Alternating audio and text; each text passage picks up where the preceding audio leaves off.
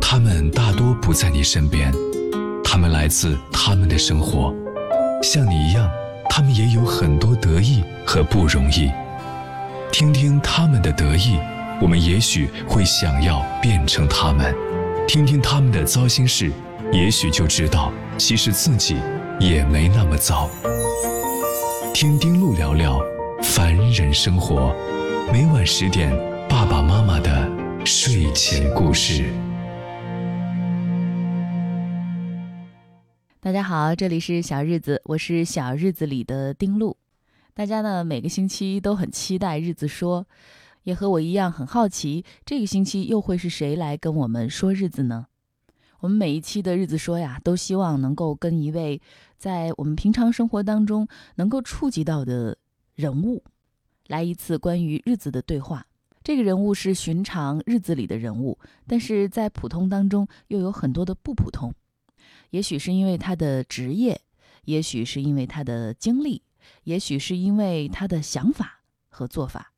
每个人的日子啊，都是因为他的职业经历、遇到的人、见到和经历到的事儿而不同。所以小日子希望能从不同的角度，能有一个时间和空间，去体会一下别人的生活，那些因为不同的职业而产生的日子的差异，在让我们的好奇心得到满足的同时。也让我们进行一次时间之旅，跟随那些在别处的日子，能够找到一面镜子，照见自己的日子之美。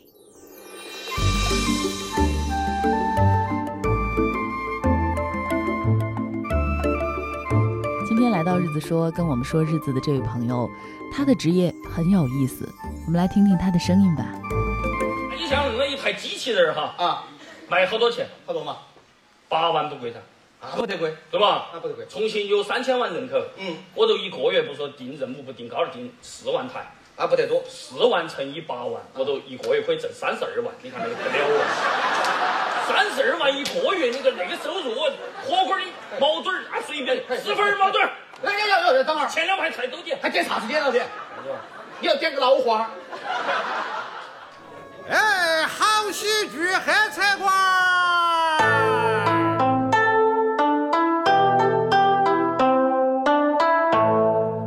是的，我们今天日子说的主角是咱们重庆扯管相声社的创始人周殿杰。相声演员的工作状态，我们应该是很熟悉的。随着这几年听相声的朋友越来越多，其中很多的段子啊、梗啊，都已经成为我们日常谈话聊天很多时候常用的一些语言工具了。可是对于他们的生活、他们的日子，我们的了解却非常的少。而周殿杰还有一个很特殊的身份，就是扯管的创始人。他一边要创意自己的作品，同时还要为扯管的发展随时多想一步。那么他的日常又是怎么样度过的呢？是不是大把的时间都是埋头伏案写本子呢？呃，他平时做饭吗？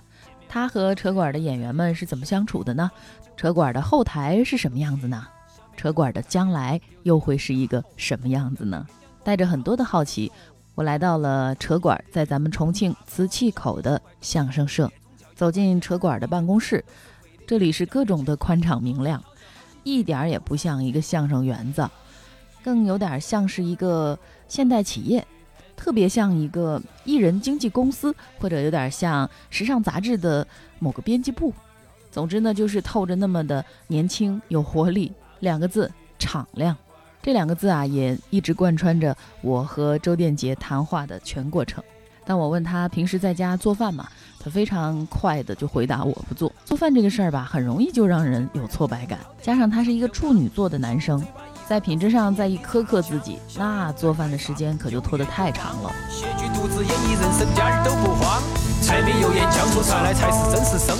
宅什么都宅得细。就比较花时间，咱也要摘出品质感。对，做饭呢有两点，第一个呢，你做的你做完了合口味吧，你特有成就感。嗯。做完了不不合口味吧，你你挫败感是很让人焦虑的，老想生气。不是心里想的那个样子。不是不想吃。一天到晚都是肥的那种叫黑千班好吵好笑好喜剧的那种才是扯管我和周总正聊着天儿，外面突然传来一片非常放肆的笑声。我知道这是另外一组视频采访的团队正在采访他们的脱口秀演员刘家元。周总说，这样风格的笑声就是扯管的整体氛围，在这样的氛围里才有激情去创作。这就是我们的氛围。嗯，就是这样，对，嗯，挺好。一定是经常没事儿蹦个笑声出来以后，完了或者哎，这可以，这个这可以放到作品里，你知道吧？嗯，我们叫叫活嘛，当段子用。这氛围是什么？氛围就是要营造，就是我们这是个工作后台。嗯，啊，我们我们有个演员来了以后说，嗯，搞点书架，弄个桌儿我看书，回家看去，回家看这里 跑这看书来，这个这是集体氛围。我看书集体这看书啊，那不行。看书不需要有人陪着。对，嗯，我们这儿就是放着酒，对吧？放着游戏机，放着电影，喝着茶，啊，聚着餐，聊着天儿，抽着烟，啊，段子就出来了。嗯嗯嗯，大家现在开心，你才可能弄出开心的东西。我这里面有句话叫“己所不欲，勿施于人”。如果你这个东西你自己都觉得不好，你凭什么认为观众觉得它好？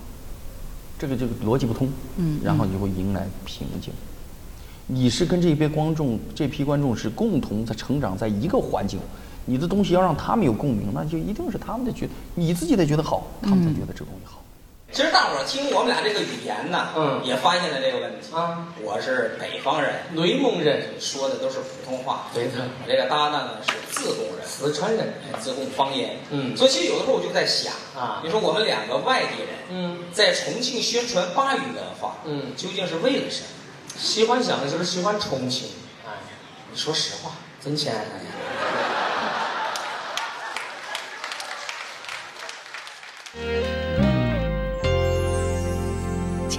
这里是小日子之日子说，我是丁璐。相声和生活呀，实在是联系的太紧密了。可以说，我们的生活里，每一次和朋友的说笑，啊、你和家人之间的那些对话，它都有可能被创作成为相声段子。也只有这样的创作，才能够真正的感染到你的观众、你的听众。周电杰说：“千万不能忘了创作的本源，那就是日子，就是生活。从生活当中汲取养料，然后不停地进行总结、沉淀、实践，再创作，就是这样一个循环往复的过程。走完一遍，再来一遍。在舞台上，我们看到的那些好笑的、光鲜的东西，都是来源于生活。那如果后台也像生活场景一样的自在舒展，那是不是从某种意义上来讲，就拓宽了生活和创作的空间呢？艺术在一开始就是为生活服务的。人们在劳作之余，会想通过娱乐来放松身心，让他们更有战斗力。也许这才是艺术文化诞生的本源。抛掉表面的浮云，找到最根本的那个原始基石，就是所谓第一性原理。很多人觉得，哎呀，我要这样的话，我就跟个苦行僧一样。其实不是，那不是那你还是没找到原原本的东西。但是原来的东西很兴奋的，然后你会发现你做的事情都是大家，嗯，就是就是没做的东西。它反而是一个最简单的、最简单的事情。对我我我，你看，很多的时候，我觉得最原始的是什么状态啊？你去跟老先生交流，嗯，先有文化还是先有娱乐？老先生一定告诉你，那得先有文化，先有娱乐。文化都没有，你娱什么乐？在原始人最原始的过程当中，没有文化，难道那人当时的人他就不要开心吗？他要开心。然后你会发现山顶洞人里面那些壁画，哎呀，那么古朴，那么好看着那么好，他为什么要画画啊？所以根本我们这行业是解决自己的焦虑，内容就是要解决自己的焦虑。当你解决自己焦虑的时候，顺便解决了某些人的焦虑，你们同频了，他就变成内容经济了，他才愿意为你付费。我们也有观众看完我们演出，哼什么玩意儿，不看了，正常，因为你没有解决到他的焦虑。你解决的焦虑可能是大部，就是什么好的内容经济，就是你的内容解决了大部分人的焦虑，你就就到位了你。就到位了。嗯，就是你这个根本原因。为什么我说一定是先有娱乐？娱乐在前，先开心，娱乐在前，所有东西娱乐在前。那些娱乐过程当中，所谓我说不知道的经典，什么时候会来的这些经典？当这些经典被沉淀下来了，就形成了文化。有一种不服输的精神，那是重庆人的性格。任何事情，当然把他惹到了，嗯，必须整转了，报复啊！哪个要是有啥子，他必须要有，而且还要比别个好。那都对。哎呀，想当年我记得那阵才开始新纹身的时候，嗯，我们大哥的一个死鬼头，当时在个胸膛门都纹了一条龙。还要在我们大哥看到起哦，也哈不得了了喂！咦，我要纹一个，纹啥子啊？他一想，嗯，我必须问一个比他强的，对，而且克得到他的。问啥子嘛？问啥子？想过去想过来，第二天在胸膛我纹了一个蜡疮。哎，那个可以哦。没有娱乐，你说过日子都不开心，你谈什么，对吧？嗯创作成为一件很苦逼的事儿。对对对，哎，你想想，这人活着是不是就是为了过好日子，把日子过好，然后你才出去工作，嗯，对吧？你才去做一些事情，还是为了把日子过好。为了好日子过好小日子。对，一句话能点醒的人就是同频了。嗯，你解决了他的焦虑，这句话首先解决了你个人的焦虑，你觉得这个什么东西特别好。那有同频的人，他这些粉丝就会越来越多，他就会认为，所以什么叫粉丝？就跟你有连带，嗯，跟你有同样的内心的焦虑的人，他解解决了自己内心的东西，他觉得可以，可以。我想表达的东西我表达不出来，有人帮我表达出来，就是这个道理。嗯嗯，我能把这个大部分人普世的一些焦虑抽象出来，对，成抽象出来成为一个艺术符号，嗯，然后我在舞台上展现给你。这归根结底也是我过的日子呀。嗯，对吧？你没过，你根本出不来。特别是像相声这种形式，它为啥就它就跟小跟日子特别紧密？是崔永元吧？他就参加那个德云社的那个一个一个一个是开箱还是什么？他上去讲话，他说：“呃，我跟那个郭德纲很好啊，我也很喜欢他的作品。我唯一有一个担心就是以后郭德纲发财了、有钱了，他还能说着说得出来那么好的相声吗？”就因为他他有那么多的经历和日子，那我就唯一担心这个，他没生活了，他还能出好东西吗？这话有道理的，嗯，特别有道理。下面哄堂大笑，又觉得说的对，又不知道挠到哪儿了，反正就觉得很有意思。对，他就这么简单。他不再走路了，不再骑车了，也不赶公交了。他好多梗都是你坐公交倒倒二路车呀这些。补充自己生活经历的唯一方式就是看看六三零。嗯。你们呢？哎，你们也会会去看？对，得看啊。嗯。不然你不知道老百姓在干啥，要不然你还得自己。那六三零多好。嗯。为什么呢？就人家已经给你深入沉淀出来了。哎，每天这发生啥事儿都给你拍完了，这是第一个。第二个，社会新闻能说的不能说的，他都给你筛选过滤了哈。就他能播的，你们肯定能，肯定能说，肯定能说。哎，有道理，对吧？亲爱的，这里是小日子之日子说，我是丁璐。因为我刚才说了，我一到瓷器口的这个茶馆啊，就发现这边整个都是一个透亮的状态，更像是一个咖啡馆。怎么到了茶馆，相声变成了另外一个样子呢？更像是一个小剧场，而不是传统的相声园子。这一点，周殿杰是怎么想的呢？这个演出地呢，主要是做用来培育新人，主要原因是我有个种子计划，这周围有大学城，那有有大有离大学城近，然后这周围也有大学，那不长远的话干不成的。我要急于变现，我都不干这个，因为这个行业就是这样，娱乐就是这样的。你看多少红人火的特别快，去年火的不得了的毛毛姐，今年你都不知道她在干什么。做持续其实还是要靠团队，我所谓的团队一定是。一定是内容团队，为什么一定要做种子计划？因为我们知道未来我们这些人都要退休的，一定要把市场、把这个平台留给更多年轻人，让他们发挥。嗯，年轻人才会喜欢年轻人的东西。我们早晚有一天是跟不上时代的。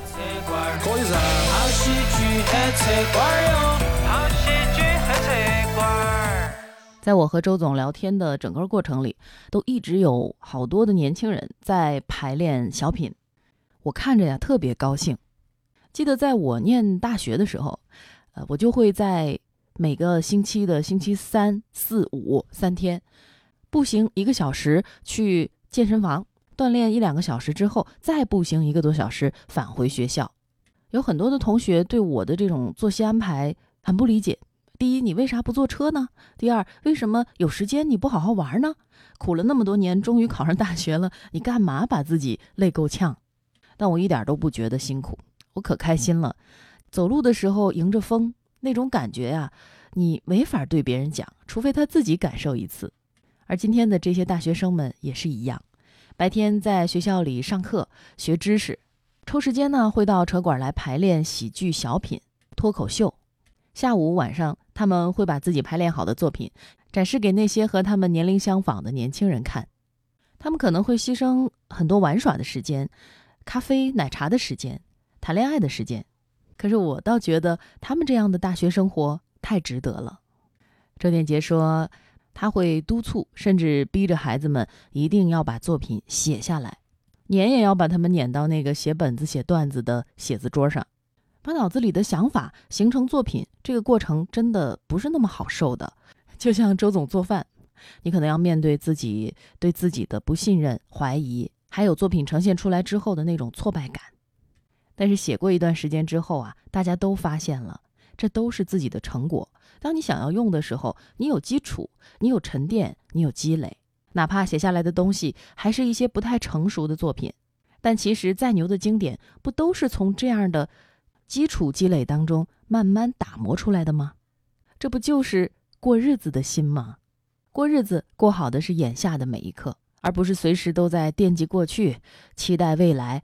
唯独没有当下。车管的节目是一个月一更新，每个月都换。其实说实话，对于演员来讲，创作压力很大，要求很高。我们哥俩还好，嗯，分工明确。你介绍一下，他负责体验生活，嗯，我负责文字创作。对头。我们的节目大多数都跟音乐有关，我是音乐伙伴，平时要听大量的歌曲，找素材呀。前段时间听那个赵雷的《成都》，嗯，他去了一趟成都，啊，坐动车去的。听那个汪峰的《北京北京》，嗯，他去了一趟北京，坐飞机起来。最近在听腾格尔的《天堂》，呃，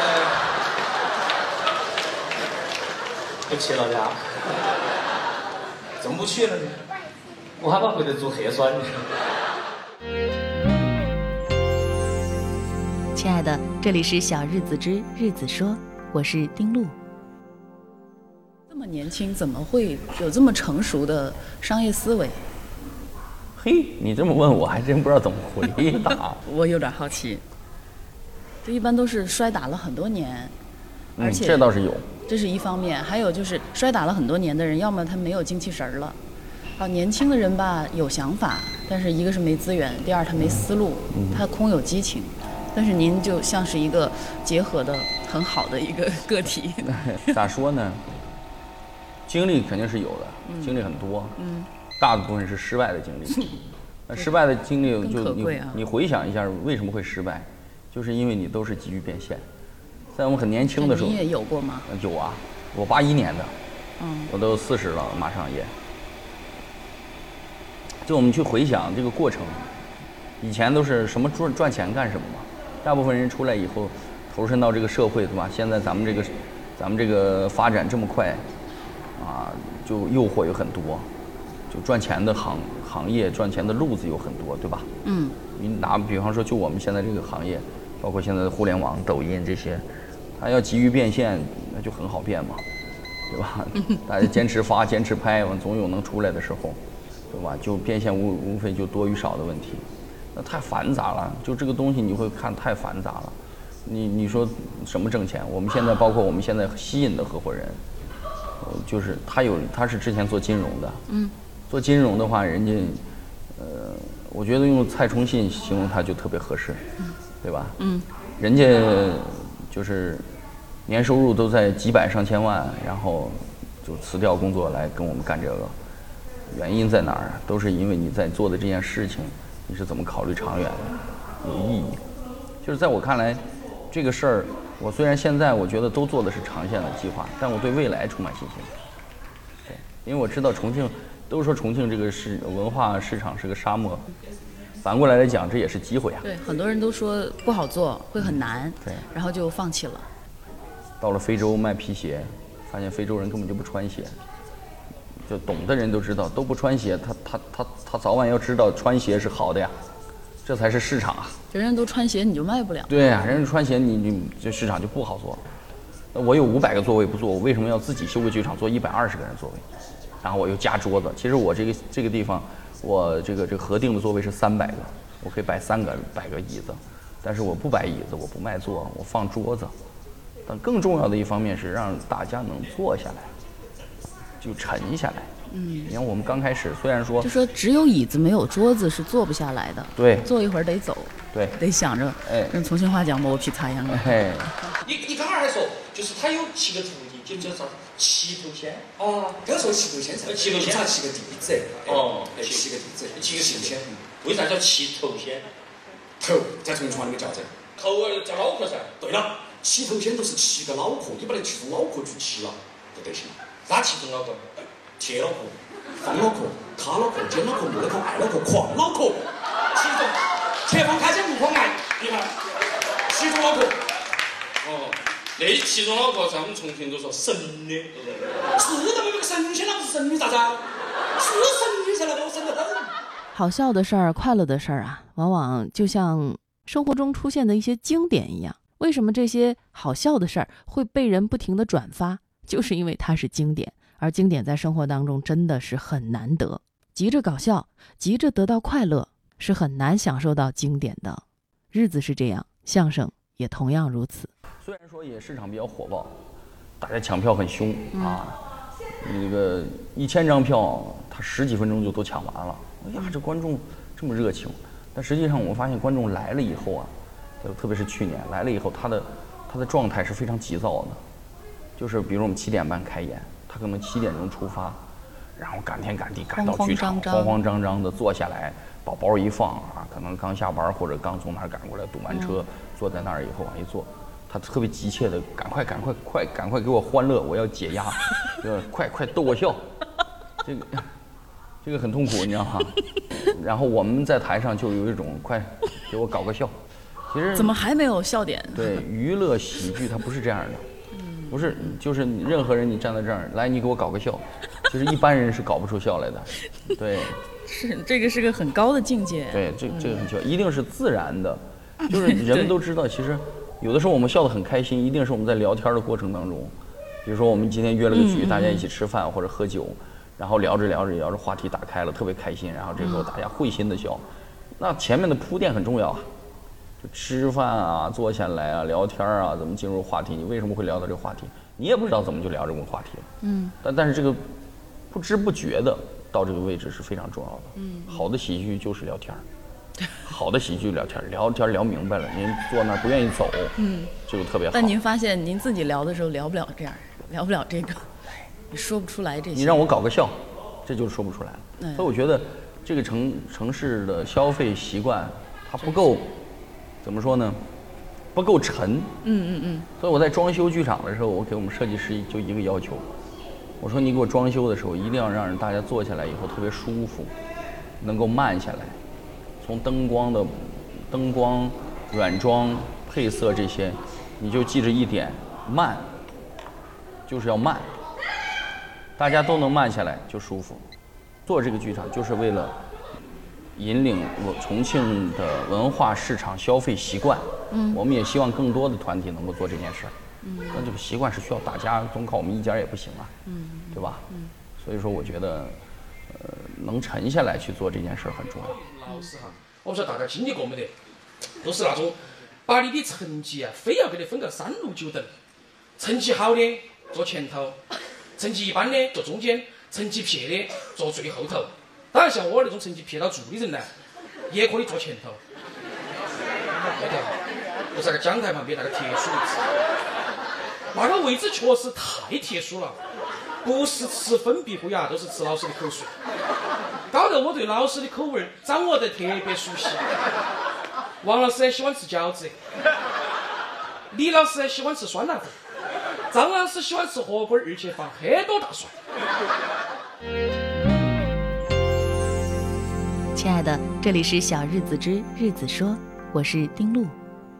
还记得我在采访咱们的中医啊御医传人时髦果腹的时候，他跟我说过这样一个小故事。有一位病人啊，慕名来到他的诊所，进门就一定要让果夫马上给他诊脉看病，一定要马上得到结果，马上开药，他得走。果夫没有搭理他，让他坐一会儿。结果坐了二十多分钟，果夫才见他。这个人已经着急的不行了。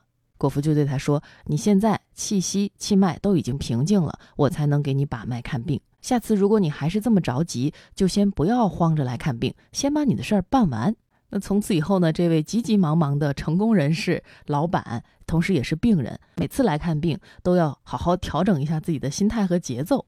就这么慢慢的病好了，也不焦躁了，还成了果夫的中医学生。跟电杰聊天的过程啊，我听到的。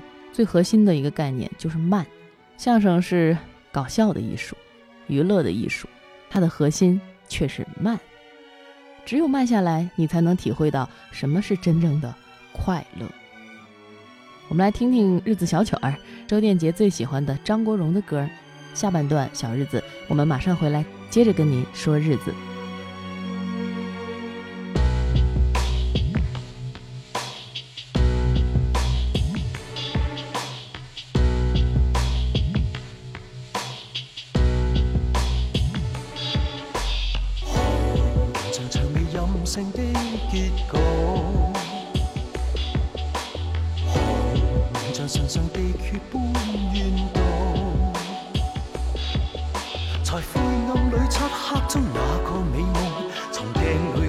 到的一份阵痛，你像红尘掠过一样沉重。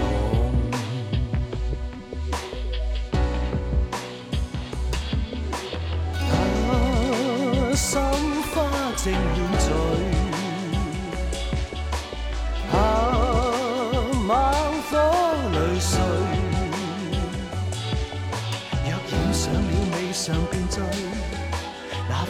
度从来未退。你是最绝色的伤口，或许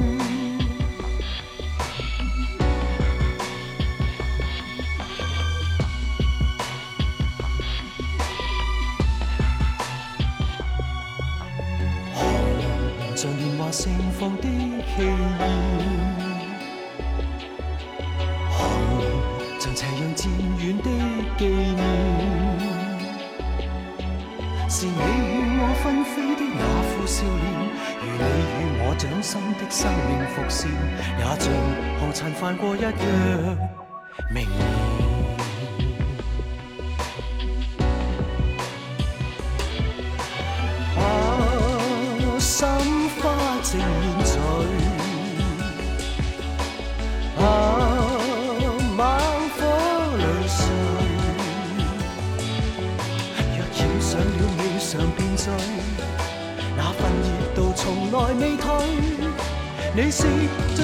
的伤口，